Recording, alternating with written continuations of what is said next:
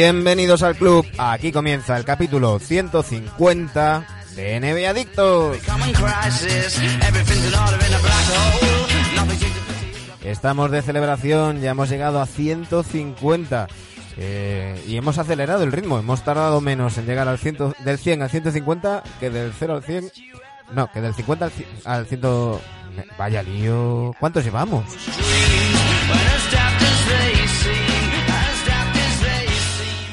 Para que no tengamos líos como este, hoy tenemos un ilustre invitado y es que estará con nosotros Sergio Oliva, director del departamento de Sabermetrics de los Sixers.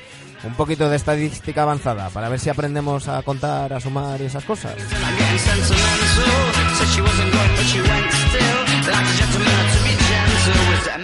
Y por supuesto hablaremos de los playoffs, de esas semifinales de conferencia, la segunda ronda de los playoffs que ya está en marcha y ya están que arden.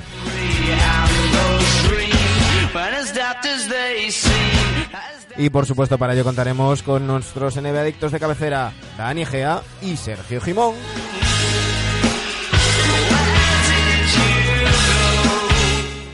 Muy buenas tardes chicos, ¿cómo estamos? ¿Qué tal? Buenas tardes chicos. Hola, 150 añeros. ¿Cuánto- pero, y, y- Has no, estado en todos, ¿no, Dani? No me he perdido uno. Hostia, y madre la mía. nómina lo llevo. Pues has- exacto, tú no te has perdido ninguno. Nuestro director se ha perdido alguno. sí, Que Sí, yo que recuerdo que tú y alguno tú y yo hemos hecho un par o sí. Dos, dos, Sí, sí. dos, eh, vamos. eh, fueron- yo creo que fueron dos programas. Sí, sí. Eh, Felicidades, Dani. Peor, peor que ir a una, peor que ir a una guerra. Uno, uno por trabajo, otro por enfermedad. eh, bueno, por enfermedad, por afonía directamente. Y alguno hemos hecho entrando todos por teléfono. Ha, ha habido, ha habido un poco de todo. y ha Un par de desde Nueva York. Sí, Sí, sí, sí, sí, sí, sí. Ha habido, ha habido de todo y la verdad es que es una gozada. Hoy, para celebrarlo, eh, vamos a sortear entre todos los Patreons, eh, un, que sois 15, eh, una camiseta NBA.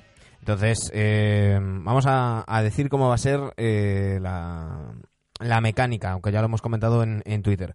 Eh, nuestro invitado, Sergio Oliva, que llegará dentro de un, de un ratito, eh, nos va a decir un número del 1 al 15. Eh, los, los Patreons, todos los que os habéis suscrito en patreon.com barra nbadictos, eh, estáis ordenados cronológicamente, de manera que el primer Patreon es el 1, el último es el 15. Bueno, pues Sergi dirá un número del 1 al 15, ese número se va a llevar el, en la camiseta que vosotros queráis. Va a tardar un poquito más en llegaros, que si la hubiéramos ya encargado, pero bueno, creo que merece la pena a cambio de tener la, la que queráis, eh, el modelo que queráis. De ahora, de antes, mm, si está disponible, eh, va, a ser, va a ser vuestra. Y, y otra camiseta que tenemos en juego es la de la porra NBA Adicta, así que recordad eh, todos los participantes con ese hashtag porra NBA Adicta. Con el hashtag, por favor. Sí, sí, si no tiene hashtag, no cuenta.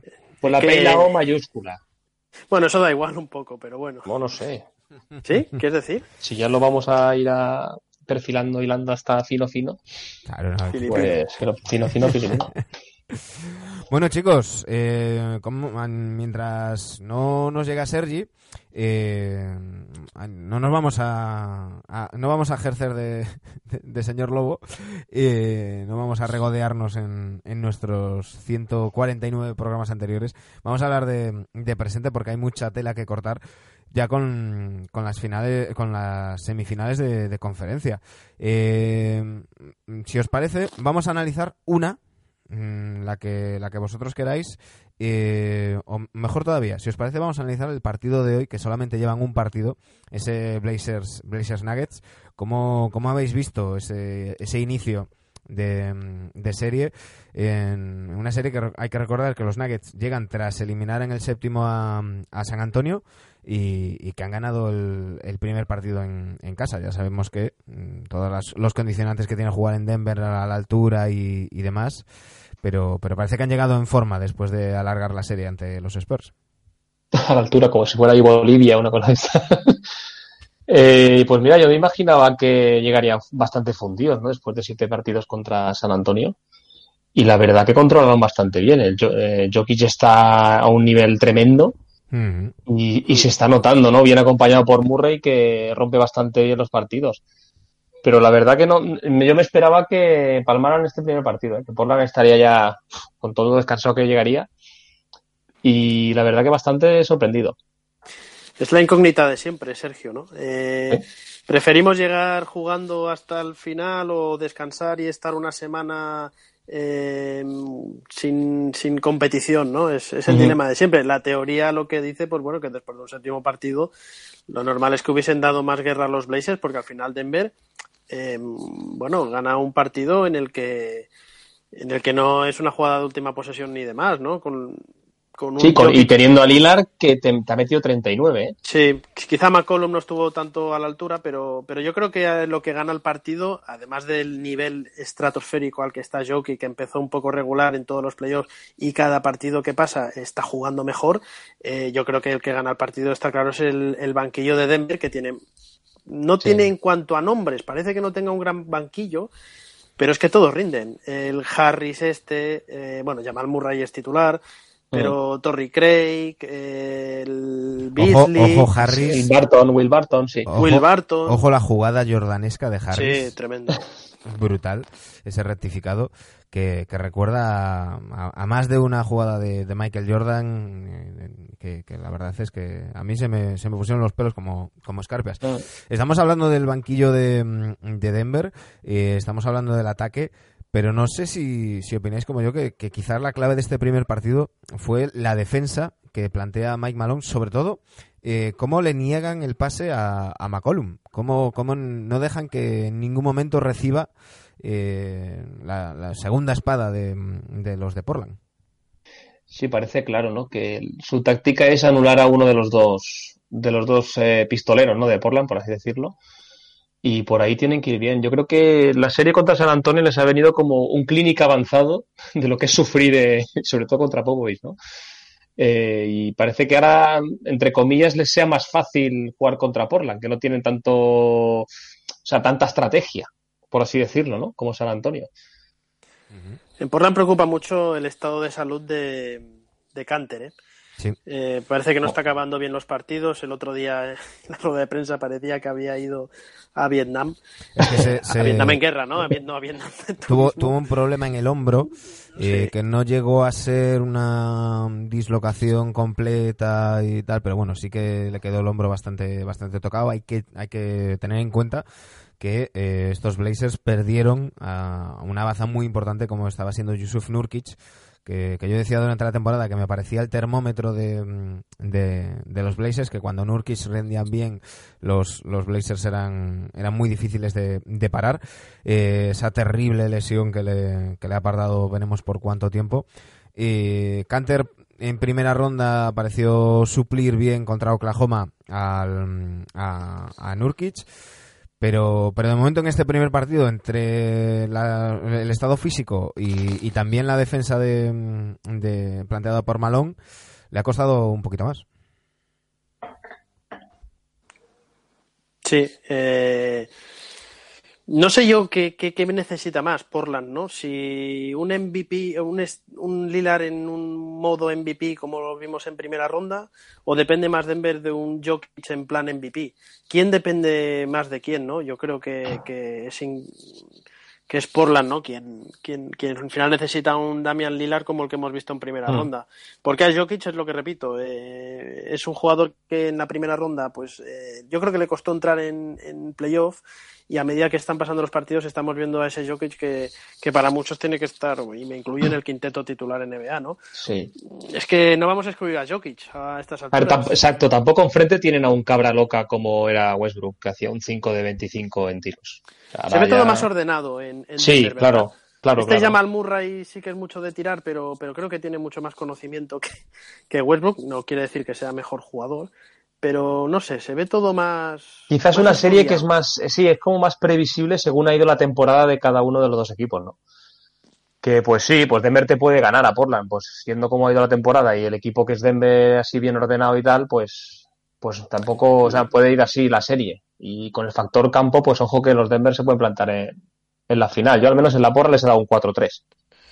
Bueno, yendo a un séptimo partido. Eh, sí, sí, yo esto para llegar fundidos. La serie va a ir, va a ir larga eh, yo todavía le veo opciones a, a Portland y a Lillard de, de poder Sí, llegar sí, es difícil. Ganar en Portland ¿eh? va a ser muy complicado.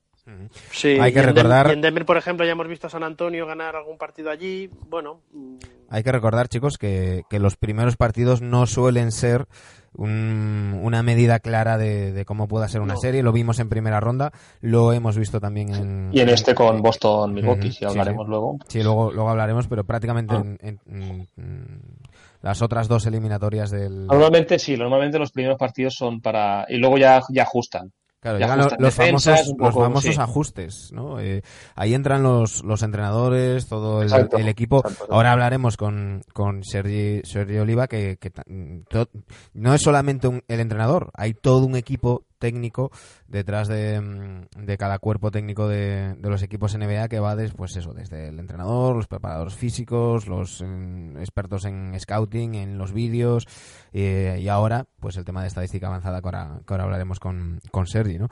Eh, hay mucho ajuste y, y ya pasa además de ser eh, una, un partido de baloncesto pasa a ser también una, una partida de ajedrez casi. ¿De quién os fiáis más vosotros? ¿De Malone o de Stotts? Malón. De Malone, sí. Respetando muchísimo a Stotts, ¿eh? Yo estoy hablando ahora de, en, en este punto en el que estamos, a una serie a siete partidos, eh, en playoffs, bueno, eh, mm, que me gustan mucho los dos, que me parece muy bueno lo que ha hecho Stotts y, y muy bueno también lo que ha hecho la franquicia con él. Han tenido mucha paciencia, eh, eran, no sé si eran dos o tres años sin ganar un partido de playoff, cayendo 4-0 en primera ronda y, y tuvieron paciencia con él, eh, creyeron en lo que estaban haciendo y, y ahí han seguido y ahí están los, los resultados. Pero si, si tengo que hablar de ajustes, si tengo que hablar de, de momento, me fío más de, de. Ujú. Bueno, y sería un, y va a ser un hecho histórico, ¿no? El que el equipo de los dos que llegue a la final de conferencia, ahora voy a hablar de memoria. Denver no le recuerdo final de conferencia desde Denver los primeros llegó. años de Carmelo. Exacto, sí, llegó. Ahí, no sé si estaba Iverson también por ahí. Creo que se han pasado ya ocho añitos desde entonces. Sí. No sé si estaba Iverson en aquellas finales de conferencia, no lo recuerdo. Eh, y Portland, que también ha pasado un tiempo. Ujú. Eh, chicos, me parece que ya tenemos a, a Sergi por ahí, entonces, si os parece, vamos a, mientras lo recibimos, vamos a poner una, una musiquilla y, y enseguida vamos con, con él.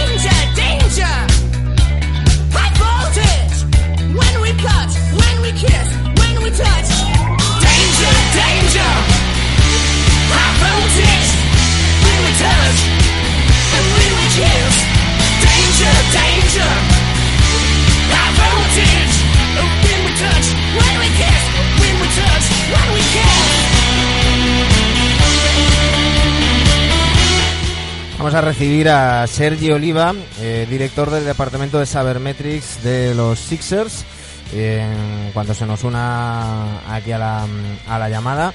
Eh, en- para hablar, mm, bueno, un, un catalán en, en Filadelfia con el que hablaremos de estadística avanzada, algo que eh, ha, ha cambiado, bueno, lo hablaremos con él, a ver qué lo opina, a lo mejor me lleva a la contraria, pero que ha influido, desde luego, eh, mucho en, en la NBA actual y en la NBA de los, de los últimos tiempos. Eh, no sé si, si lo tenemos ya por ahí. No, todavía no.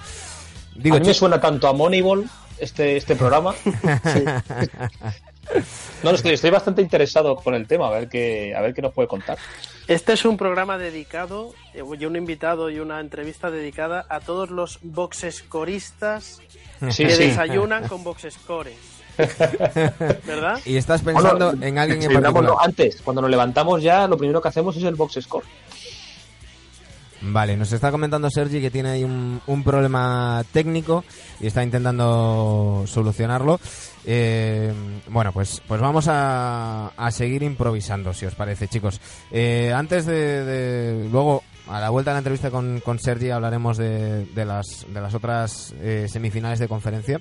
Pero mientras Sergi se nos conecta o no, eh, hay una noticia, dos noticias que quiero comentar con vosotros que me parecen muy buenas noticias. Y... La de Carmelo no, por favor. No, no, no, he dicho buenas. Vale, vale, vale. vale. no vamos a hablar de Carmelo ofreciéndose a los Knicks, no. Eh, Pidiendo limosna, tío. por un lado, por un lado, eh, Vince Carter ha, ha, mm, eh, dicho que va a volver la temporada que viene. No sabemos si a los Hawks o a dónde, pero que va a competir por vigésimo segunda temporada consecutiva en la NBA, rompiendo todos los récords, eh, superando a Nowitzki, a Paris y, compañía. Eh, bueno, mm, iba a decir el amigo. Eh, Gilbert Arenas decía, le comentaba en, en, en Instagram que, que poco menos que le decía que vete a tu casa porque cada temporada que estás ahí estás ocupando el espacio de un tío joven que, que no tiene ese sitio porque te están fichando a ti. Era para decirle a Arenas que bueno, tú te fuiste antes de tiempo porque mm, eras un puto loco y Y aquí iba fumado, iba fumado ahí cuando lo dijo. eh, no lo sé, eh, es probable. Que, Pues eh, yo creo que, a ver, Carter aporta bastante. Para la edad que tiene, bastante más que cualquier eh, noveno jugador de un equipo. Por así, ¿no? Bueno, eh, yo siento, a ver, a mí me encanta que siga Vince Carter, que haga el récord de temporadas y demás, pero bueno, a ver. eh, No, pero no, o sea, me refiero que no, es, no son minutos residuales los, y aporta bastante. No, no, bueno, aporta, aporta lo, lo, lo- Aporta. lo que aporta, aporta lo que aporta en un equipo como Atlanta, eh, que es muy bonito, eh, que al final es, pues bueno, eh, poder pasear a, Vince Carter por el resto de pabellones, que le hagan los homenajes que se le tengan que hacer, El Vince Carter World Tour. el Vince Carter World Tour. A ver, tampoco digamos aquí que Vince Carter es, es un jugador importante, creo yo, vamos. No, bueno, Importante a la fecha de ahora mismo. No, eh, hombre, Pero, ahora de ro- mismo. pero rol de equipo tiene, ¿no? Es que Claro, sea ahí de- o sea, estamos hablando mm, de. Yo creo que, que ha hecho una temporada mm, más que decente. Bien, sí, sí, decente. Hombre, está claro que con los 40 años lo que ha hecho es tremendo. Pero pensemos en eso, que, lo, que es la edad que tiene y, y yo no creo que vaya a jugar 82 partidos eh, la temporada que viene tampoco. Pues Pero mira, bueno, que sí, que estoy de acuerdo que es, es que una estamos hablando de. noticia. En, eh, no tengo aquí los. 7 cua- 7,4 Sí, 7,4. puntos, eh, 2,6 rebotes, una asistencia. Lo que no tengo es el. Ah, mira, el dato de minutos. En 17 minutos. Es que, claro, te pones a mirar mm, otros jugadores mucho más jóvenes, de, de perfiles parecidos y sueldo mucho mayores. eh, pues no quiero mirar a. a- Sí, quiero no, no, mejor nadie. que muchos novenos décimos jugadores, lo que decía de, de otros equipos que cobran, que cobran bastante más. Claro, en, en minutos ha sido el jugador número 11 de, de los de los Hawks. Me parece un, un, un rendimiento más que más que más que bien, o sea, no, no es un tío que se esté arrastrando por las por las canchas ni, ni mucho menos, ¿eh? Creo que ya tenemos con nosotros a, a Sergi Oliva, eh, decía yo, un, un, cat- un catalán por, por Filadelfia. Sergi, eh, buena tarde aquí en... eh, des- yo te hablo desde Galicia, estos dos chicos te hablan desde, desde Tarragona. Me, me- me imagino que para ti, buen día, ¿no? Bueno, ah, ya casi, casi buenas tardes. ya, ya hemos, aquí todo va un poco más temprano, ya hemos comido, ya hemos hecho todo. Ah, entonces, entonces buena tarde, porque Buena tarde. para, para mí eh, es buenos días hasta que como y desde que como es buenas tardes. ¿sabes? Si comía a las 12, pues es lo que hay. Aquí a las, las tardes ya empiezan, ya empiezan temprano. A las 12, 12 y media ya todo el mundo es buena tarde. Dani, preséntanos a Sergi. Eh, eh, Bueno, primero yo, yo quería eh, agradecer a Sergi la, la paciencia que ha tenido con este programa y con esta persona que le habla, porque al final hemos le hemos dado mucho el coñazo intercambiando mails. Eh, Al final, los oyentes tienen que saber que hablar con alguien que está metido dentro de una franquicia NBA, pues bueno, eh, hay que seguir unos pasos y demás. O sea que desde aquí que quede por delante el agradecimiento a la predisposición que ha tenido Sergi. Y, y estamos hablando con el Senior Director of Analytics and Strategy de los Sixers. Dicho de otra manera, el, el jefe de Sabermetrics y lo que comentábamos antes de que entrase Sergi, el jefe de, los box scores, los que muchas veces nos levantamos y desayunamos con los box scores a nivel de números. Eh, si no voy errado, ahí estás en eso, ¿no? Filadelfia y, Sergi, ¿no? Bueno, sí, un poco de todo. Ah, Ahora la cosa ya va mucho más allá del, del box score. Esto es- sigue siendo lo que quizás es más popular, lo que publica el periódico o se ve en la web, pero bueno, intentamos más allá de lo que de lo que es a ese nivel más más sea, superficial ah, que, puede destacar lo de cuánto un jugador ha anotado, cuánto jugador ha reboteado. Eh, la, la idea es que podemos ir un poco más allá y ayudar a, a los entrenadores y, y, a, y, a la, y a la dirección deportiva a tomar buenas decisiones o como mínimo decisiones que están que dan que dan- están un poco más ah, más más sólidas respecto a la evidencia que hemos que hemos ah, comprobado. Eh, hemos oído en, en los últimos años eh, pues casos como, como de, Morey en, en- los Rockets, que, sabemos que hay, hay algunos mandatarios que, que se fían más o son más fieles a, a la estadística avanzada, eh, otros pues que, que- que siguen otros otros caminos, pero desde luego el impacto es, es innegable. Eh, Sergi, ¿cómo, cómo crees que, que ha influido en, en este cambio de juego que hemos que hemos visto, este, esta tendencia al small ball, al, al triple? eh, ¿Crees que tiene influencia eh, todo el tema de estadística avanzada eh, a la hora de, de este cambio del juego o, o son cosas que van por caminos distintos? Bueno, es, es muy curioso porque al final la, la gran revelación de, en este sentido de lo que, de lo que los Rockets empezaron a hacer y el hecho que, que tiren muchos más triples que, que la mayoría de equipos y, y que muchos jugadores que no estaban tirando empiezan a tirar. am, de, mucha, mucha avanzada no es la estadística y tres puntos es mejor que dos. Y cuando te das cuenta que los jugadores tirando de, de seis metros y medio o tirando de siete metros más o menos meten, meten el mismo porcentaje, dices, bueno, bueno, pues prefiero tener tres puntos que dos, ¿no? No, la matemática no es muy avanzada en ese respecto. Pero la cuestión es hasta qué punto eso influencia el juego, no solo ya al, al hecho de tirar más triples para meter más de tres, sino incluso al hecho de cómo la defensa reacciona a esas, a esas situaciones y el espacio que, que eso provoca para, para atacar de distintas formas. Um, y en ese sentido creo que, por supuesto, los Rockets han sido los, los principales, lo- los que han llevado esa filosofía más al extremo. También los jugadores que, que tienen su plantilla, supongo que les permiten, les permite hacerlo como cualquier otro equipo que al final todo el mundo ajusta a, a las características de sus jugadores. Ah, pero, pero sí que es verdad que, que es, inde- es innegable que la liga está avanzando a nivel ofensivo para tirar más triples o generar más espacio.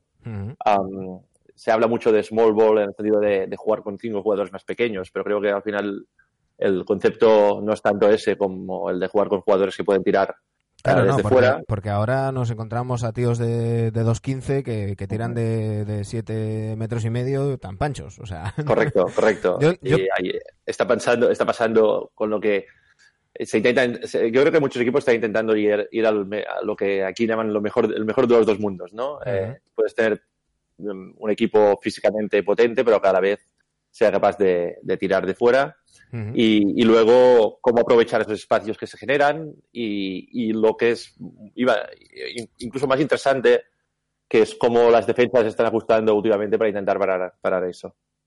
Yo, yo te iba, eh, mi pregunta iba no tanto en, en, en el, en el tipo de juego del- de los equipos, sino en el desarrollo de los, de los jugadores, ¿no? Por lo que tú estabas comentando, eh, a la hora de, de hacer entrenamientos personalizados o, o desarrollar a un jugador en concreto, eh, quizás, quizás vosotros veis, oye, que es que mm, tienes un tiro de, de 6 metros eh, bastante decente y no, no, no tiras más de lejos, mm, ¿por qué no desarrollas ese tiro y, y vas alejando y, y- y por, por lógica pura, aumentando la Correcto. distancia, acabas en el triple, ¿no?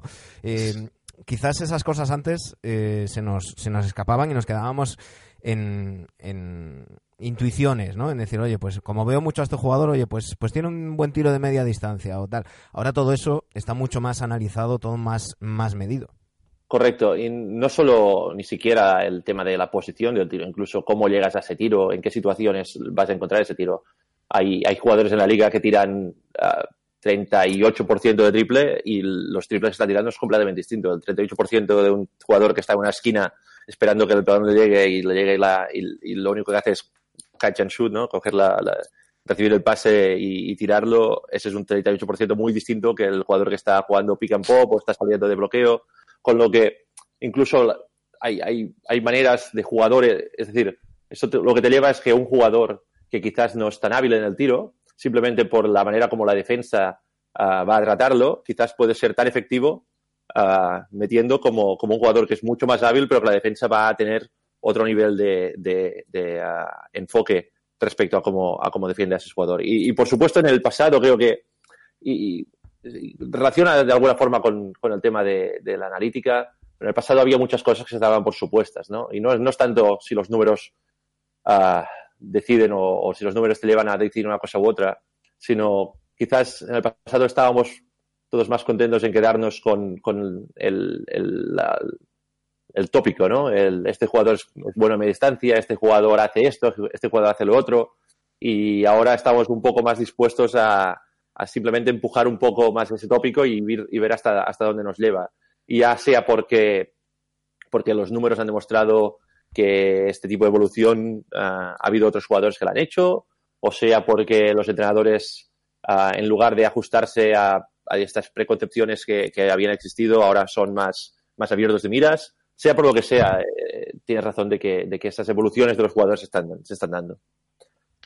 De, hecho, es curioso. hay estudios que, que enseñan que el hecho de que se tiren muchos más triples no es tanto que los jugadores que tiraban triples antes tiren más, que también, Ujú. sino que jugadores que no estaban tirando triples, eh, particularmente los, los más grandes, empiezan a tirarlos.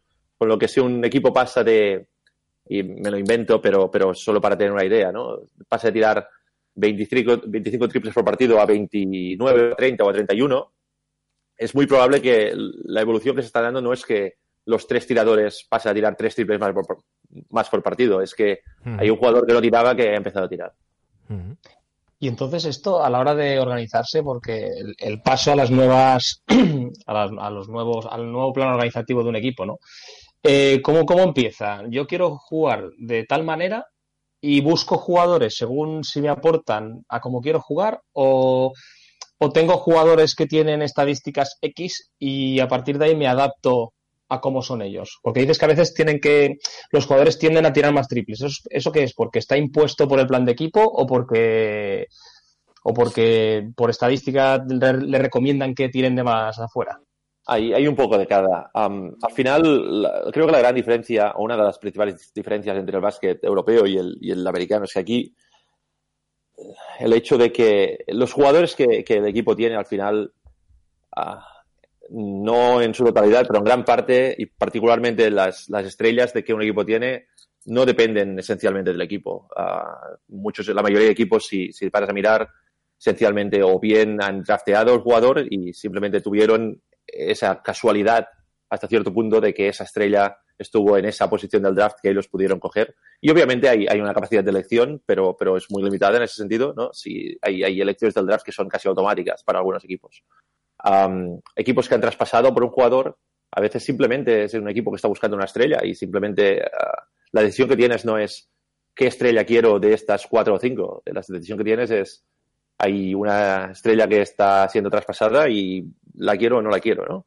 Ah, con lo que pensar que los equipos tienen tanta capacidad para, para decidir a los jugadores, particularmente los principales, ah, que van a componerlo, es, es- a veces creo que se, se tiende a, a sobrevalorar eso y al final los equipos acaban teniendo los jugadores que por la situación que se había dado ah, pueden tener y como mucho han hecho, han tomado dos o tres decisiones que les han hecho no tomar algún jugador o tomar algún otro.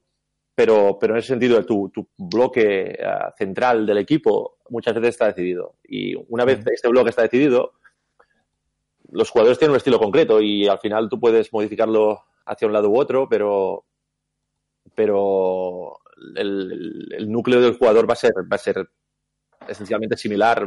Hay pocos casos en que el jugador cambia tan radicalmente su forma ah, o estilo de juego cuando, cuando llega a la liga o en los primeros años de, de, jugar. Con lo que al final el margen que, en, el que, en el que te mueves, co- como comentas, acaba siendo uno, son tus estrellas jugadores que están dispuestos a, cambiar su juego de cara a hacerlo más eficiente.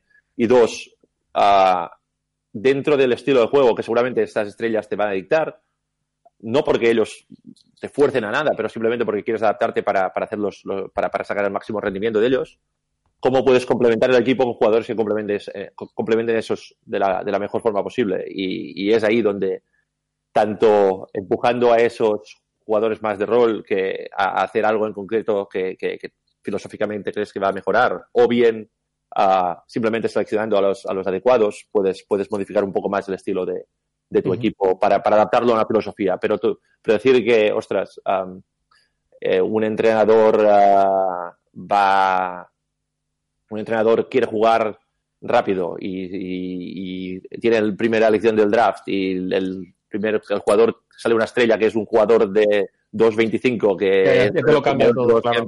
no la, la filosofía pasa, un segundo a un segundo Claro, claro, claro.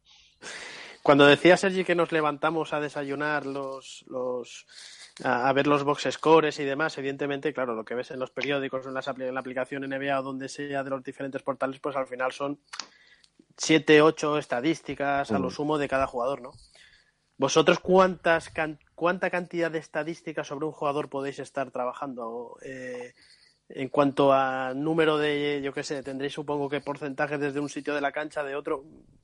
Más o menos, ¿qué, qué, qué número, qué cantidad de estadísticas Ah, podéis es- estar trabajando? es muy difícil de decir porque, porque al final es cada cosa concreta se puede, se puede partir o, ver, o mirar de muchas maneras. Es decir, podríamos hablar, nosotros, claro, a mí lo que me gusta más de, de este tema es cómo, cómo puedes influenciar la, la toma de decisiones del jugador, por ejemplo. Pues imagina, me invento un ejemplo, ah, que un jugador está jugando una situación de bloqueo directo. Su decisión sobre si, si el jugador va a hacer roll o va a hacer pop en esa situación, dependiendo de cómo la defensa la está jugando, y ver cuáles son las acciones posteriores a esa acción, am, pues podemos mirarlo desde un punto de vista de eficien- de eficiencia general, podemos mirarlo desde un punto de vista de, ostras, cuando, cuando hace roll, cu- cuántas veces recibe el balón o cuántas veces ah, no recibe el balón, pero es capaz de rebotear ofensivo, ah, pe- perdón, el inglés me va, porque, porque es capaz de continuar esa acción e incluso si hay un tiro, el hecho de que está en, en movimiento de, de- inercia respecto a la canasta, es capaz de rebotear, o, o- o hasta qué punto el jugador que, que sale con balón es capaz de meter el tiro que la defensa le considera, o le- le- le- perdona, le concede, ah, o hasta, o en, en distintos esquemas defensivos, cómo esto implica un tercer jugador, un cuarto jugador.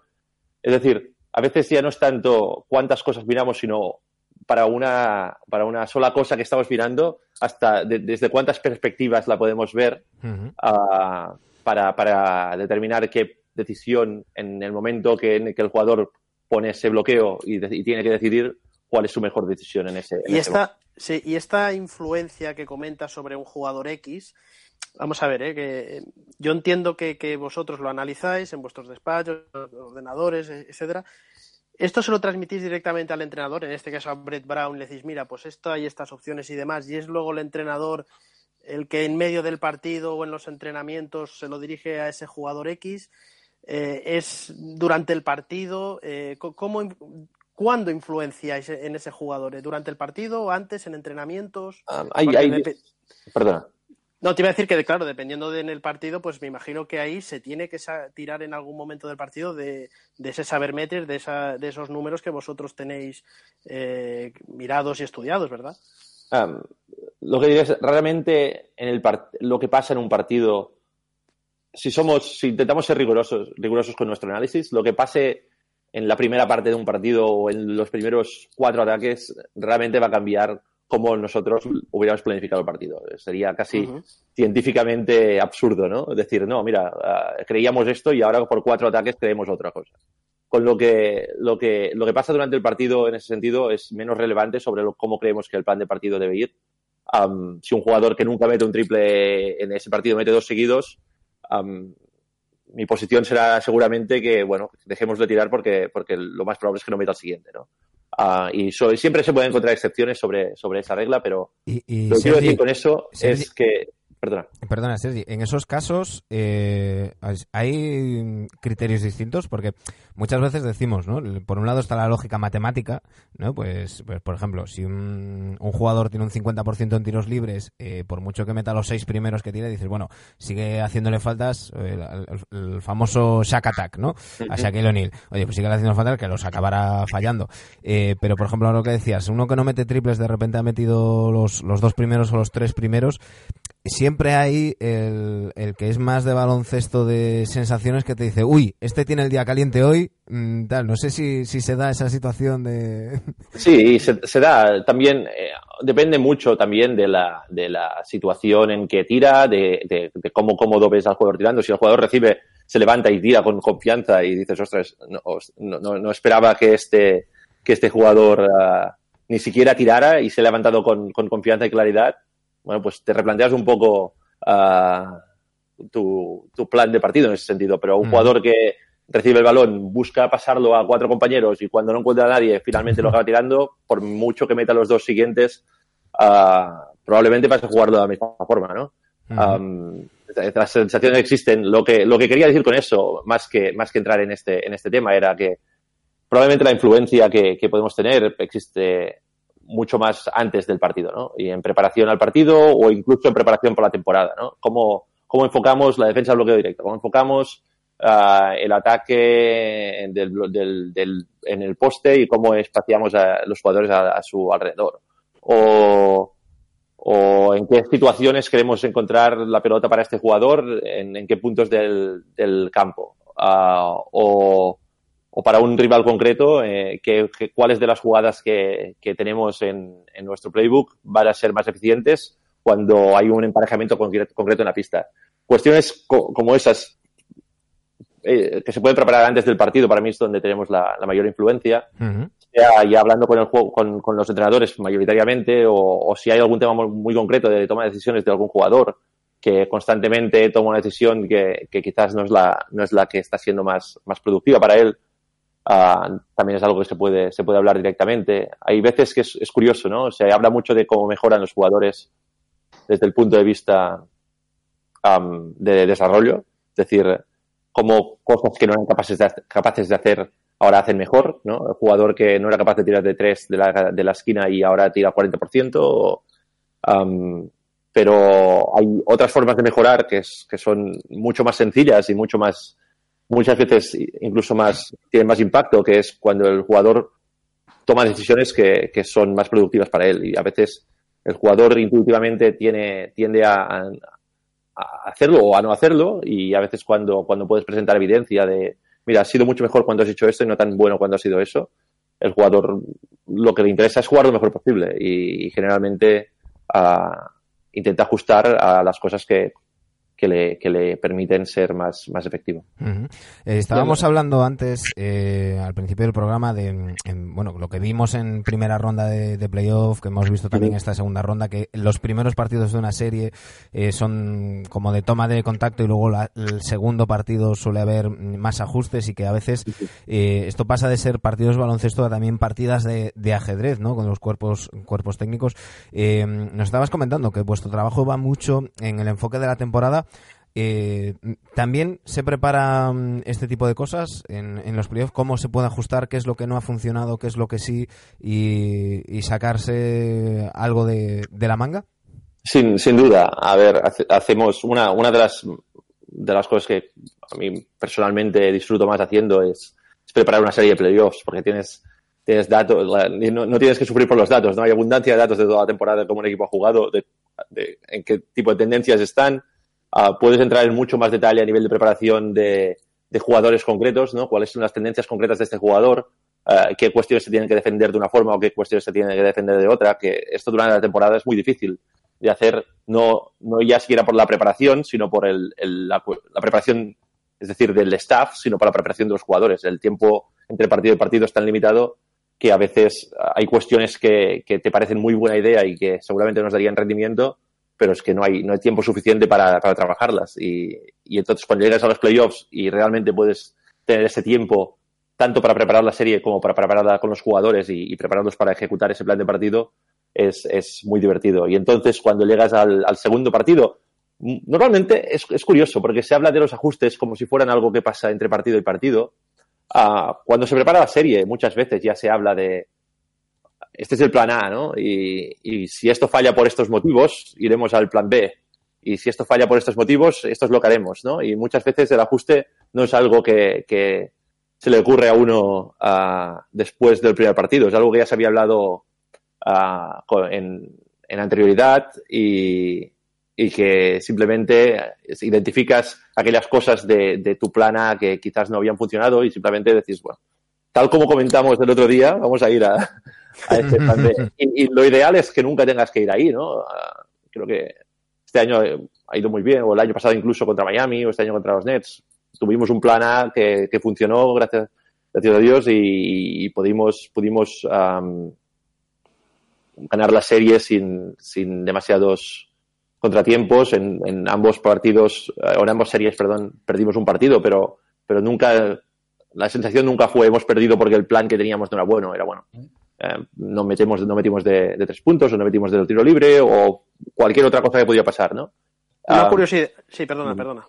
no, no, decía, pero en- hay otras series en las que, bueno, planteas, planteas algo que crees que va a salir bien y, y puedes salir de una forma u otra y entonces ya estás listo para, para quizás, uno, lo que has aprendido en ese partido que no puedes descartar porque de, de alguna forma quizás no vas a un jugador que tire, que un jugador meta 2 de 2 cuando lleva tirando 20% una temporada, eso no va a hacer cambiar tu plan de partido, pero que la defensa de un equipo concreto a un jugador en concreto sea de una forma concreta, pues decir, bueno, no esperaba que lo defendieran de esta forma, o sea que mi preparación para atacar a esa defensa quizás será quizás será otra, ¿no?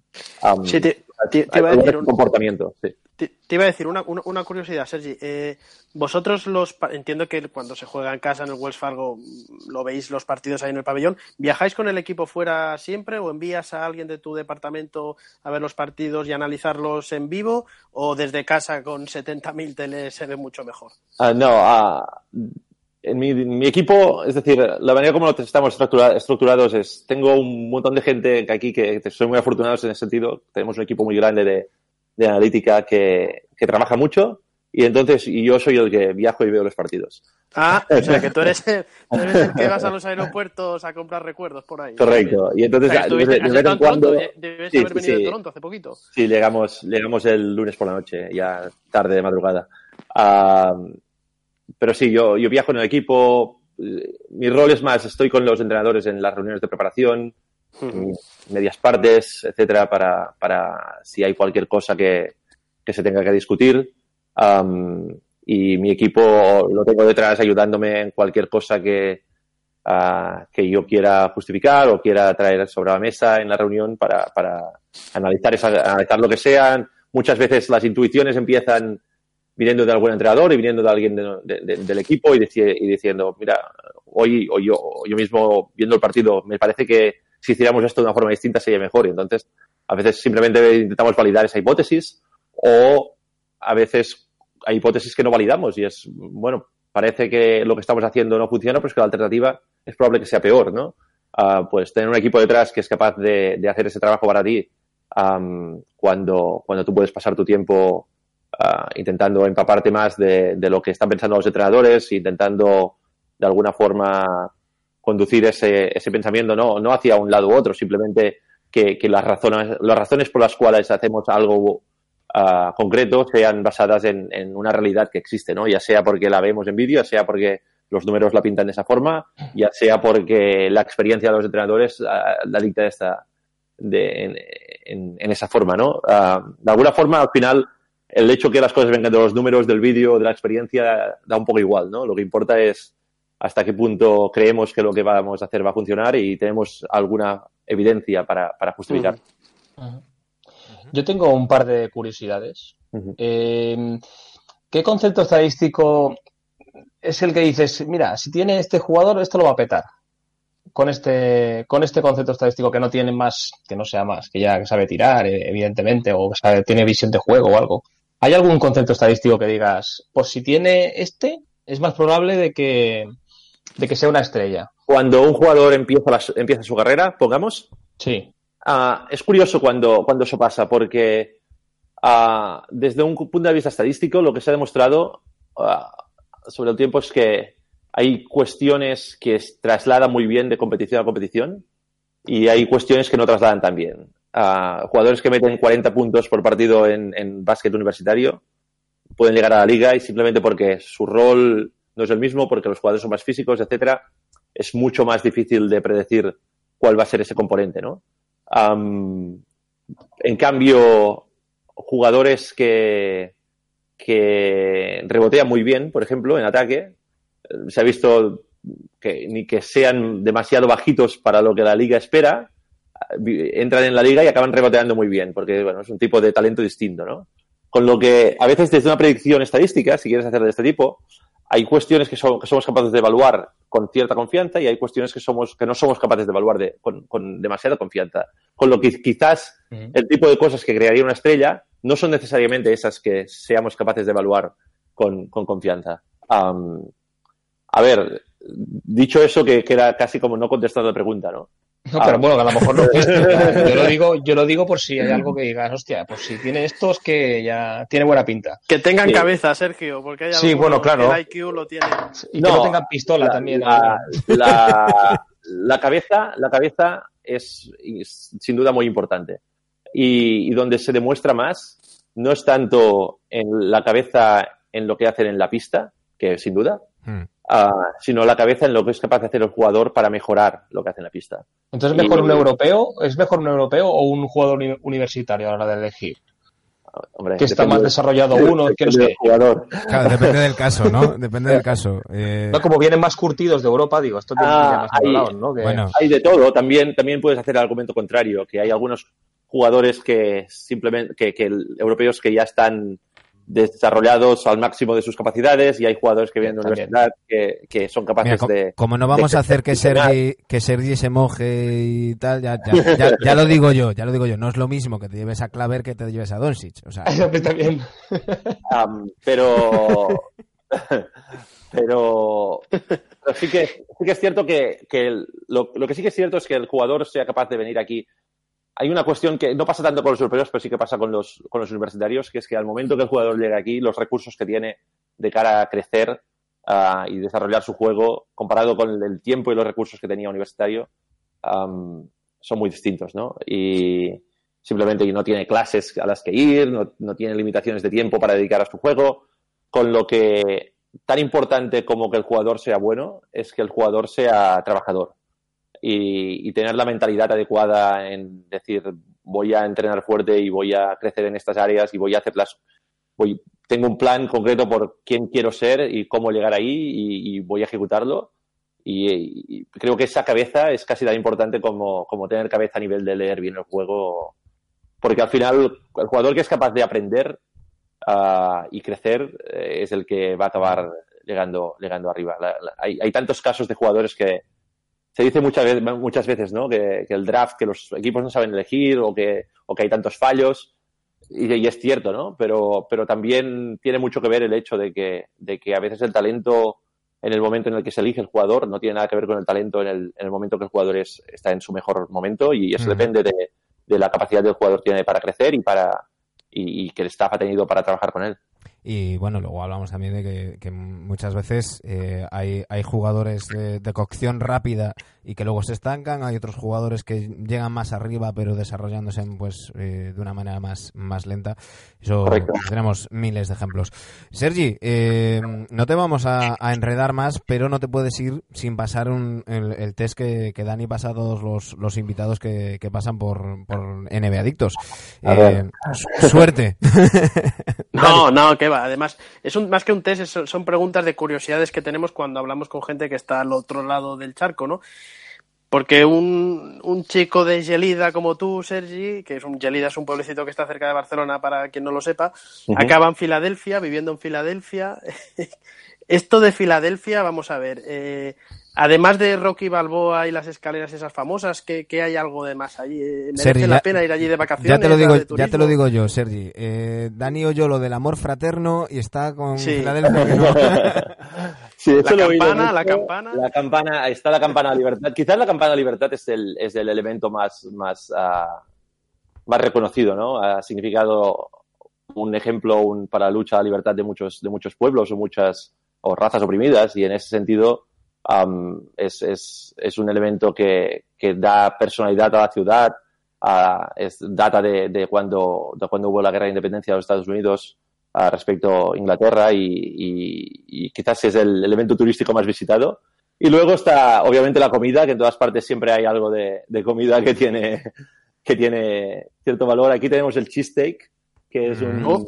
Sí, un sí. bocata de, básicamente de, de beef, ¿no? O cómo, cómo sería esto. Mm. De Eh, vaca. yo tengo- De- ternera, un de amigo que ternera, de dice que ternera, es- correcto. Terrena, el que dice que es Con, un pepito con, queso. cebolla y queso y, y hay múltiples versiones Mm. y muchas discusiones sobre cuál es el mejor dependiendo de quién, de quién preguntes. Sí, eso, eso es algo que se estila mucho en, en Estados Unidos, ¿no? Eh, Se pelean por la- el sitio de la mejor hamburguesa, la mejor pizza, la mejor... Sí, hay, hay, hay dos sitios aquí muy curiosos que están enfrentados y, eh, a nivel... La publicidad es de que están enfrentados y, y- y están puestos uno delante del otro y vas a este o vas al otro, ¿no? Pats y Ginos, ¿no? Que, ¿De cuál eres? Y, y no, sé, no sé cuál es el mejor, pero estoy seguro que la publicidad está, les ha ido muy bien a los dos. Eh, bueno, Filadelfia es una de esas ciudades que a nosotros nos encanta porque tiene cuatro equipos en las cuatro grandes ligas profesionales estadounidenses. Béisbol, fútbol americano que ganaron Super Bowl hace un par de añitos, o el año- sí, hace un par de añitos. Bueno, vosotros, evidentemente, los Sixers.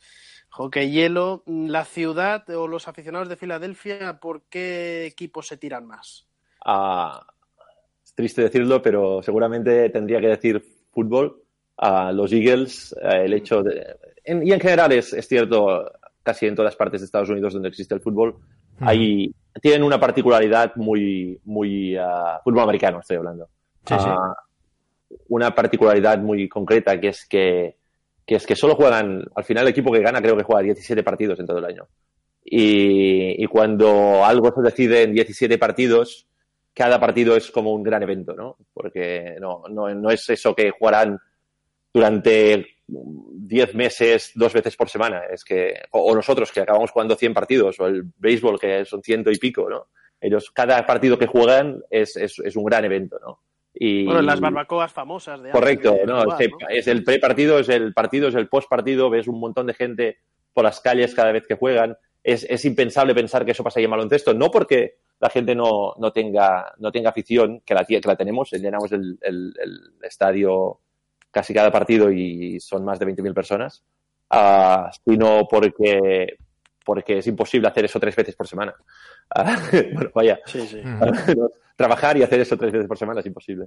Y así que, que creo que el, el fútbol crea esa mística de que cada partido es vida o muerte porque, porque realmente ganar uno o dos partidos más cambia toda la temporada, ¿no? Y, y en ese sentido creo que hay mucha afición.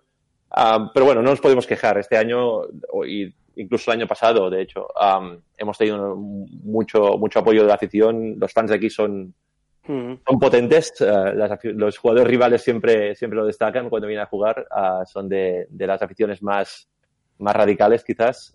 Uno de los clásicos, quizás un- el- uno de los ambientes más europeos, por decirlo de alguna manera, de lo que puede ser la, la, la NBA, la, de, los Sí, Sixers. también creo que a nivel, a nivel de precios, de- depende de qué, de qué estadios vas, ah, los precios están por las nubes de las entradas y aquí hay, todavía no hemos llegado por ahí, con lo que incluso la gente, a ver, las cosas vamos como son, la gente que va está mucho más puesta en, en el tema y no es una cosa que hace simplemente por hacer, es, realmente, realmente su, su, ah, su afición más, más profunda, ¿no? De alguna forma. Y, y de hecho, de hecho, Brett habla a veces con los jugadores de esto, ¿no? Y es, mira, eh, eh, tenemos aquí en, en- en quinta fila, conoce a, a un fontanero que está gastando un 20% de su sueldo en venir aquí, con lo que cada vez que vosotros no jugáis eh, o no, no lucháis o no peleáis, eh, casi que es como estáis, estáis destrozando la vida a este hombre, ¿no? Y nunca es tan extremo, pero, pero, pero bueno, eh, creo que es un buen argumento que en otras ciudades quizás no sería, no sería posible. Ese, ese fontanero no será el pesado ese que está en los partidos en Toronto que se levantaba cada canasta con una bandera, no sé si lo visto, nos tapaba por la tele, bueno. ¿De los, Eh, ¿Era de los Sixers? Sí, ¿no? Sí, sí, ¿No sí, lo has visto creo tú, que- el partido repetido, sí, sí. En cada canasta, en primera fila, eh, se levantaba con una camiseta de los Sixers y una banderola gigante Es de un, los un Sixers. hombre con barba blanca, ¿verdad? Sí, Sí, sí, sí. sí, eh, Sí, sé quién es. sé quién creo es. que ponía en la, en la camiseta. Sí, Eh, Alan, y- es, un fan muy, muy bueno que tenemos. No, ya me lo imagino ya. y, la, y la última, eh, bueno, Sixers, franquicia histórica donde las haya, de entre Julius Erving, Charles Barkley, Chamberlain en su día, Iverson, Moses Malone, ahora Embiid, mm, no sé, ¿qué jugador tú crees que ahí es el, el que si se presenta alcalde de la ciudad sacaría la alcaldía? Uf. El más querido, no sé, yo, a mí- yo, yo, creo que Barkley en los 80 todavía la gente no tiene... Sí, es difícil de hacer, de, de decir. ah, realmente, ahora es curioso porque estamos desde hace, desde hace quizás unos meses, diría, ah, en, en nuestro nuevo complejo de entrenamiento. Están, están edificando unas estatuas en, en la entrada con todos estos jugadores que estás mencionando. Y, cada vez que, que hacen una de ellas, pues la mayoría de estos jugadores vienen a, presentarla y a, y a- y a conmemorar al, jugador ah, que representa, con lo que ah, siempre hay, ves, ves el respeto que todo el mundo tiene hasta, hacia ellos, ver a Dr. J o a Iverson y ver cómo los jugadores actuales interaccionan con ellos o cómo ellos interaccionan con los jugadores para darles un consejo para lo que sea, o Barkley a veces también, si viene por aquí, puede hablar con Embiid o con quien sea y, y, y cae, no, casi, casi como dar, dar ese apoyo, no porque necesariamente tenga que apoyar a este equipo, sino casi más al, al individuo concreto, ¿no? Queremos que, que crezcas, que seas buen jugador. Es, es espectacular ver cómo, cómo lo hacen y hasta qué punto intentan llevar ese, esa clase y ese espíritu de lo que ha representado la franquicia a los jugadores. Pero quedarme con uno en concreto es complicado. Complicado. Bueno, Sergi, eh, antes de, de despedirte, te vamos a pedir un favor, y es que estamos de, de aniversario, es nuestro programa 150, y vamos a sortear una camiseta NBA entre nuestros Patreons. Eh, ya sabéis, patreon.com barra NBAdictos, eh, y te toca ser mm, la voz inocente, no sé si la mano o no, pero la voz desde luego. Eh, te toca decir un número del 1 al 15. Voy a escoger el 13. El 13, vale, pues si me das un segundo. Pues, eh, hombre, pues le ha tocado a Mr. Harrow, uno de nuestros eh, seguidores más, más fieles, que siempre nos, nos comenta, pues Mr. Harrow se va a llevar esa camiseta de quien, de quien él elija. Tendría que ser una camiseta de Sixers para quedar bien, pero bueno. Bueno, Dejaremos que elija la que quiera. A lo mejor la elijan, no sé. Claro. No, no, bueno, no sé. eh, este hombre es de Cambados y por Cambados son muy de, de, de Cousins. Así que, a ver. Hostia, sí. Sergi, muchísimas gracias. Esperamos que hayas estado a gusto. Eh, ya sabes dónde tienes tu casa. Muy bien, a vosotros, muchas gracias.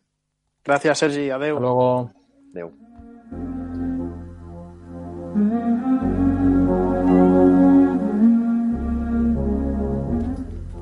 Ready or not, here I come. You can't hide.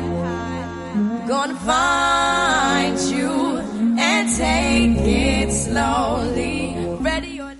Bueno, listos o no, allá vamos. Eh, nos quedan por analizar eh, dos segunda, tres segundas rondas. Vamos a completar, si os parece, el- la conferencia oeste. Eh, ya hemos hablado de este, mm, de este Blazers eh, Nuggets. Nos queda el Warriors eh, Rockets, una serie que está ¿Cómo? ¿Cómo? Crockets, Crockets, los Crockets. Ah, vale, los, los- vale, vale. Los Crying Rockets. Los, Eh, los, flopet- los flopets. Sí, sí. Eh, por cierto, no os perdáis, eh, lo puse antes en, en Twitter, el vídeo analizando la diferencia en el tiro eh, de Harden cuando tiene el tiro liberado y cuando le puntean o le contestan el, el tiro. Es eh, personalmente a mí me parece asqueroso, pero bueno, eh, cada, cada uno que, que juzgue. Desde el, desde el respeto. Sí, no, siempre desde el, desde el respeto, desde el respeto. Bueno, Un dos, saludo a los eh, aficionados del Barça, por, por cierto. eh, Lo tenía que decir, lo siento. ¿De qué Vale. sección? No sé, El la hockey, solo- hockey también solo es una. La, ¿no? la de NBA Bueno, creo, pues, que, creo que los, se refiere los a de la... hockey, los, los de hockey. Bueno, chicos, eh, los Warriors que se han puesto 2-0 después de un primer partido marcado por la po- polémica donde los Rockets lloraron y lloraron por el tema mm, eh, arbitral.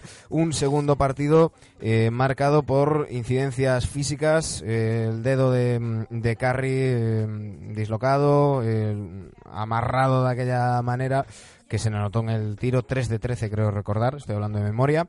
Eh, el problema de eh, Harden en, en una pelea por un, por un rebote Green le dan en el ojo tiene un derrame luego ya lo que nos creamos eh, la, la actuación de Harden después porque mientras estaba el balón en movimiento no hacía ningún gesto pero en el momento en que se paraba la bola poco menos que parecía que le estaban allí no sé Eh, Hombre, los ojos, en los ojos rojos los tenía, ¿eh? sí sí sí no no que hay golpe lo hay pero Hombre, algún- pero no- alguno le darán. Lo que pasa es que no puede ser que se quejen todos. claro no no pero pero bueno No, yo, yo, yo avanzándome a lo que iba a decir Manu, me imagino.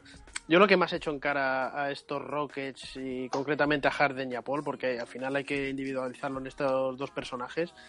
Son tíos buenísimos, eh, eh, nos encantan cómo juegan, pero yo esto de querer buscar la trampa, de llevar todo el partido al barro, de querer enmerdarlo, de sucio, buscar siempre discusiones, sucio eso no me gusta. Qué sucio y eso, Chris y eso en, en, en el equipo de Warriors, pues hay gente que también se ha dedicado, no de esta manera, pero tenemos a Draymond Green, a Kevin Durant, que son unas cosas de hacer que no nos gustan. Pero bueno, Sí, no, pero, eh, pero Dani, mira, en, en el partido de esta madrugada, eh, ya con el partido prácticamente decidido, hay una jugada donde hay una, una falta, se queda el balón eh, Durant, está el, el- el juego parado y Chris Paul le pega un manatazo a la pelota. Evidentemente no iba a jugar el balón, no tenía, iba a tirar tiros libres Kevin Durant. Eh, era una acción para provocar a Durant que le, que le respondiera. Eh, unos minutos antes había habido una doble técnica en- para Nene Hilario y, y Draymond Green, en la que Draymond Green no hace absolutamente nada, pero la técnica ya le cayó. Y ya tiene cuatro, Sí, recordemos que a las siete Sí. hay, hay un partido de sanción. Eh, bueno, como decimos muchas veces en este tipo de jugadores, eh, lo que más rabia da es que no necesitan estas cosas. Yo creo que Harden no necesita intentar mm, buscar los tres tiros libres. Eh, hay una estadística que clama al cielo. Eh, James Harden esta temporada 95 veces le han pitado falta tirando un triple. El siguiente en toda la NBA, los siguientes son Terence Ross y, y Kemba Walker con 34. Imagínate. Es una Yo es que lo es que o, o Houston cambia un poco el plan porque es que siempre eh, juegan igual y cuando no está Harden no saben a qué juegan.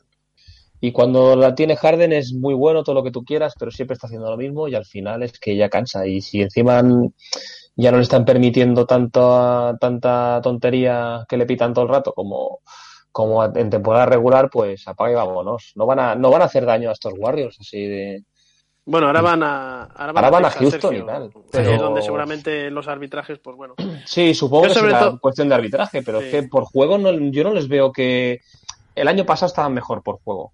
Que les, Pero porque se les veía que les hacían más daño. Exacto. Claro, pero ahí, ahí, ahí vamos, ahí jugadores vamos. que les Ahí vamos. Y, Eh, y lo que venimos diciendo todo el año, que al final se van a acabar notando pues esas bajas de Eriza, de Ariza, de Mbamoute, Claro. que Tucker al final defiende lo que defiende el pobre hombre. Pero Dani, como, como te gusta a ti decir, no sobre reaccionemos. Eh, hemos visto los dos partidos en, en, en el Oracle. Ya sabemos eh, la estadística. eh, una victoria, 10 derrotas en los últimos años de, de Rockets en, en playoffs en, en, Allí. en... Joder, no me sale ahora. Viene, en el Oracle. No, no, la ciudad, coño. San Francisco. Eh, no, No, Oakland. En Oakland. Oakland, coño. No me salía, no me salía, me salía San Francisco ya. ya yo a ya ver, estoy- en, el, en yo ya Oakland estoy no haciendo la, que haya más cosas que en la, mudanza. Yo ya estaba haciendo la mudanza. Eh, pero también hay que tener en cuenta mm, varios factores. Eh, un factor diferencial, eh, no sé si estaréis de acuerdo conmigo, está siendo Draymond Green con, Sí. Con, Sí. con ese, Nombre ese, propio ese cambio totalmente de esta eliminatoria, ¿eh? ese cambio en juego, en confianza también en físico. Hemos, hemos sabido hoy que ha bajado, desde el 6 de marzo, ha bajado 11 kilos. Una dieta seguida por un, marcada por un nutricionista, un cocinero particular, que, que el propio Green decía que es una dieta que no puede seguir durante todo el año porque sería físicamente imposible. Está por debajo de su peso ideal, entre comillas, normal pero que es una dieta preparada para rendir al, al máximo en estos, en estos playoffs, eh, acompañado de que por una vez en la temporada no está teniendo problemas y molestias y molestias físicas, estamos viendo al mejor Draymond de, de la temporada.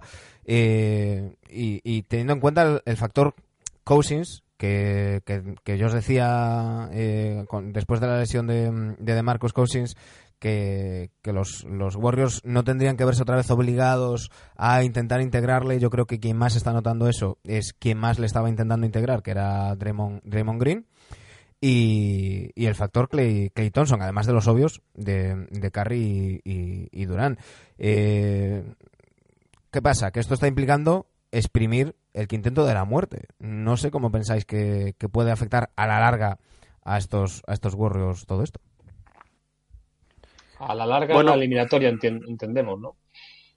Bueno, Bueno, y en posibles finales de conferencia. es finales que no, mundial, si hablamos de claro. final de conferencia, creo que los otros dos que hemos hablado antes van a llegar fundidísimos. Pero bueno, no les veo. No, yo, yo el quinteto de la muerte sí que veo que hay un problema, puede haber un problema de cansancio porque al final Iguodala tiene la edad que tiene y al final la rotación este año de Warriors no está siendo, bueno, hay la rotación que hay, pero el banquillo no es del mismo nivel que los últimos años. Te está por Livingston, yo creo que no está al mismo nivel de los últimos años. Tienes el, ¿cómo se llama este? McKinsey, eh, eh, bueno, el chaval este que sale McKinney, también. McKinney. Bogut, McKinney. Bogut está como McKinney, perdón. Bogut, eh, pues bueno, no le vamos a pedir más de lo que ha podido aportar. Yo creo que por ahí sí que pueden tener problemas, pero ya para el mes que viene o de cara al futuro. El paso adelante que ha dado Draymond Green, el paso adelante que yo sobre todo veo a Kevin Durant mucho más centrado en esta eliminatoria, defendiendo muy bien. eh, y creo que ahora mismo estos Warriors, si no es por tema de lesiones, vamos a ver el dedo de Curry como está. Clay, en teoría, era seria duda para los primeros partidos y los está jugando enteros. Sí, sí. Creo que por ahí Y- es por donde Houston puede tener opciones. El factor defensivo, mm, Clay, es, es, es básico. Hablábamos de los árbitros. Curry se está cargando de faltas muy rápidamente. El otro día decía mm, Steve Kerr, eh, le decía, lo, lo pillaban los, los micros, creo que eran de la, de la ESPN, que le decía, dice, bueno, ¿dónde está tu madre?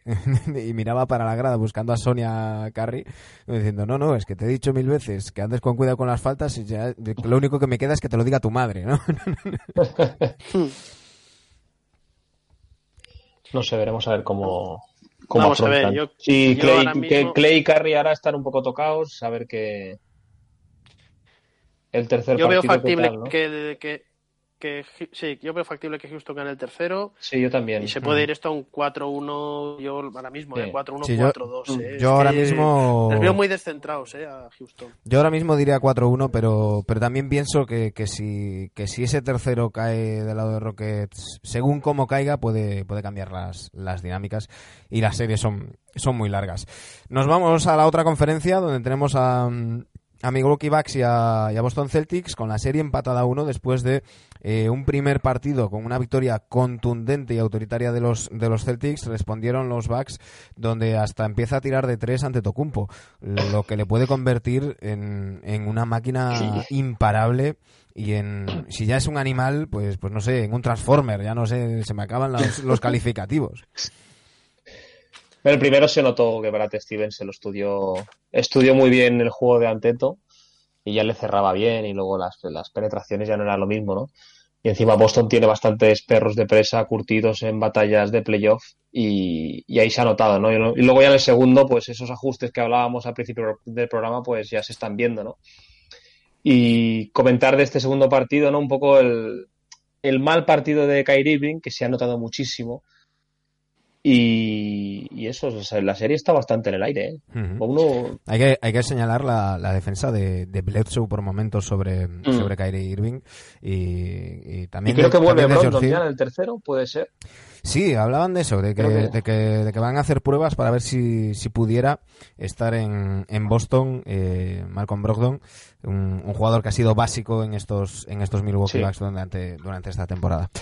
Y por el otro lado, tenemos eh, a los Sixers. Déjame de- decir, Ah, déjame perdona, decir, perdona. déjame decir, hombre, que yo vengo dando la tabarra con Boston. Con Boston, pobrecillo. Sí, no, no, tú llevas, tú llevas tiempo diciendo que, que te preocupan. Sí, y me sigue Me sigue preocupando. preocupando. Vamos ¿Os, a os ver, os primer imagináis partido- a los Celtics ganando el anillo y, y, y Dani Bueno, comentando, pues, la, no, comentando, Dani. Dani, comentando la celebración? Me, me preocupa, la preocupado. rúa esta me preocupa. No me, no me jugaría yo mucho dinero a que van a ganar el anillo, pero bueno, vosotros mismos, si os sobra. Eh, solo quiero decir dos cosas. Primero, en el primer partido es un excelente trabajo de Brad Stevens. Yo creo que Milwaukee Bucks, mm, después del miedo escénico a enfrentarse en- por primera vez ante un equipo de serio en playoffs, eh, Celtics tiene una plantilla tremenda eh, y creo que les pillan en bragas. Y en el segundo partido es un arrase eh, el tercer cuarto y el último cuarto que llegan a ir ganando más de 30 eh, en el tercer cuarto. Eh, primer, primer partido muy bien a la defensa de Horford contra Antetokounmpo con muy buenas ayudas de, de Morris y de los J&J y el segundo cuarto es que Antetokounmpo eh, si ya te, encima te mete triples eh, de cara al aro no ajustaron bien en defensa los Celtics y, y así es imposible es imposible que, Ujú. que Bucks no pase la eliminatoria queda jugar en Boston y en Boston va a ser muy complicado eh, para ganar un partido para Milwaukee creo que lo pueden hacer creo que esto se va a ir al 2-2 creo que se va a ir Sí. al 2-2 Yo también. y sigo pensando que va a pasar Milwaukee ¿eh? Sí, yo, yo creo que esta, pensando. que esta serie se, se ¿Por qué? será ¿Qué, ve- qué séptimo banquillo partido. veis mejor? Hombre el de Boston sin ninguna duda Sí. Eh, espera, duda. ¿te refieres a entrenador o a...? ah No, no, a bancada. Bueno, las dos Ah, a, cosas. a segunda unidad, a segunda unidad. Boston Sí, Boston, sí, sí. Boston. Yo creo que es... que Hombre, es te sacan a Gordon Hayward, te sacan a, a cualquiera de los J&J que no salga de Sí. titular, Terry Rossier, que es un enchufador, yo creo que tiene mejor banquillo, lo que no implica que tener mejor banquillo, mejor plantilla, jueguen mejor o sepan coordinarse mejor. Y del otro lado tenemos a los Sixers de nuestro Sergi Oliva que se enfrentan a los a los Raptors, eliminatoria también empatada eh, 1-1 después de, de un inicio demoledor de, de los de los Raptors. Ir tirando, que me hago. Eso inició el modelo de Raptors y luego no me esperaba que Filadelfia ganara el segundo, la verdad. ¿eh? Con Ya. un Jimmy, Jimmy. Butler espectacular y con un Embiid que está, está notando ya, que está defendiendo Margasol y, y ya no, digamos que les le tiembla un poco la muñeca, ¿no? Físicamente yo creo que Embiid no está bien, ¿eh? No, Creo no, que- y además juega no menos, bien. mucho menos minutos. Hay que recordar que está, que está tocado de la rodilla, que ha ido con, con molestias toda, toda la eliminatoria. Y, y bueno, eh, a ver hasta, hasta dónde llega Joel Embiid.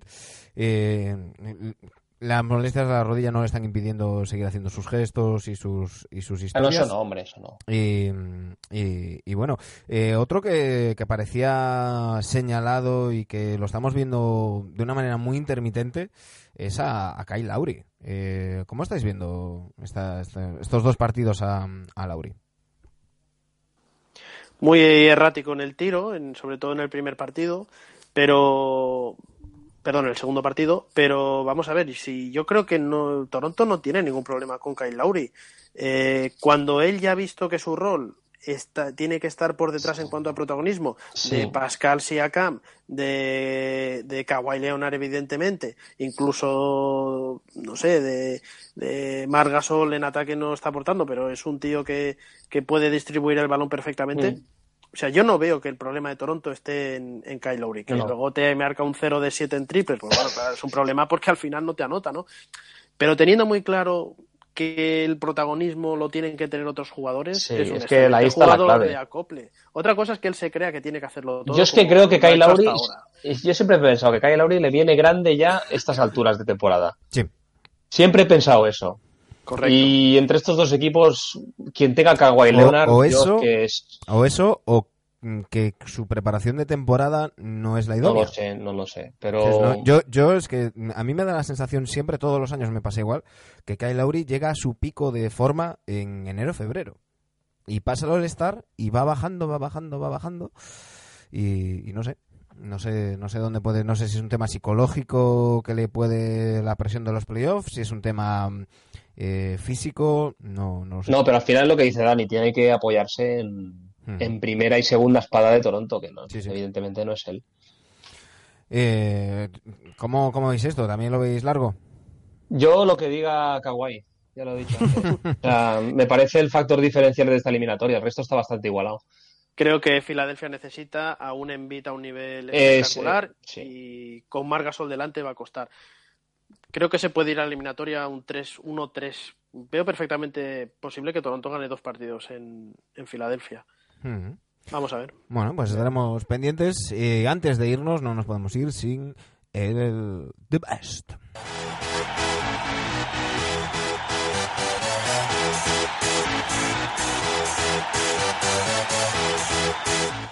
Porque aunque Sergio Gimón se guarda su redraft para la semana que viene, a Dani Egea no le da tiempo. No, No le, salen las los- cuentas. no le salen las cuentas. No, no acabamos de best si no vamos hoy con, con ellos. Así que rápidamente, que ya hemos pasado desde tiempo, Dani, mm, versión Muy express de The rápidamente. Best. Hemos cerrado la, la serie de, o la ronda, segunda ronda, octavos de final. Eh, La semana pasada los Bulls no- del primer tripit eliminaron a los Spurs de la década del 2000, 62%, 38%, pese a que el Guaje, el amigo Guaje intentó eh, votar abriéndose 70.000 cuentas. Eh, y ya estamos en la ronda de cuartos de final. Solo nos Oh. quedan ocho equipos, tíos. Ocho equipos. Por lo tanto, decidme un número del 1 al 8. Siete. O dos números del 1 al 8. El 7, pues mira, en el primer enfrentamiento de cuartos, los Lakers de los 80, de Magic Uh, Johnson, Cuidado. mi- se van a enfrentar a, Se van a enfrentar al, al 1. al 1, a los Warriors, a los actuales Warriors de Kevin Durant. Uf. Uy. Uf.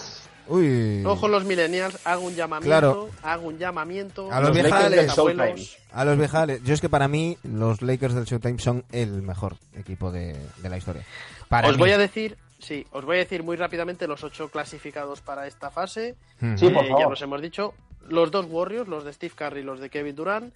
Dos Celtics, tenemos los Celtics de los 80 y los Celtics de Paul Pierce y Kevin Garnett. Tenemos los dos Bulls, primer tripit y segundo tripit de Jordan. Y nos faltan los Lakers de los 80 de Magic, que ya los he dicho, ¿no? Pues. Ah, perdona, me faltan los Rockets de Hakim Olajuwon. Ah, Pues yo me voy a. Yo es que prefiero cargarme unos Warriors. yo es que ya lo he dicho, para mí, mm, Sí. por, por influencia en la liga, por influencia en el juego, por número de títulos, por años en, en, en activo, por decirlo de alguna manera, eh, por la sonrisa de Magic, por todo, para mí esos Lakers del Showtime son el mejor equipo de, de la historia. Así que yo voy a votar esta noche en arroba NBadictosRC, voy a votar por los Lakers de los 80. Eh, ya sabéis, vosotros decidís, los Lakers de los 80 o estos Warriors 2016, eh, no, 2017-2018 17-18. y mm, 2019. Así que ya sabéis, eh, esta noche en arroba eh, ya hemos avisado a Mr. Harrow de que es el ganador de la camiseta. Eh, le estaba preguntando ahora aquí por privado mm, cuál va a querer y todavía no me, no me ha contestado. Así que os lo contaremos la semana que viene. Chicos, un auténtico placer. Nos hemos vuelto a pasar de hora como siempre, pero somos unos viciosos. 150 Y, y en el Día del Trabajador. Sí, exacto. Hostia, es verdad, esto se cobra Claro. En el Día del Trabajador. Sí, horas extras. En El, día que, el día que esto sea trabajo, chicos, no haremos programa el 1 de mayo. Mientras siga siendo vicio. Ojalá, ojalá tuviésemos que hacer programa el 1 de mayo trabajando de esto. Bueno, oye, 150 brazos desde Tarragona, que hay un partidillo por ahí que me Pues estoy venga. Un fuerte abrazo, chicos. Abrazo. Adiós, chicos. A todos vosotros que nos escucháis, bien sea por Spotify, eh, iTunes, iBox, muchísimas gracias por estar ahí, sobre todo a los que lleváis desde el principio, a los que nos habéis aguantado 150 programas, iba a decir 150 horas, pero ya sabéis que son muchas más, porque siempre nos pasamos y porque hemos hecho programas dobles. Eh, gracias por, por vuestro feedback, gracias por apoyarnos, por escucharnos y por estar al otro lado. Volvemos la semana que viene, ya sabéis, pasad la mejor de las semanas posibles.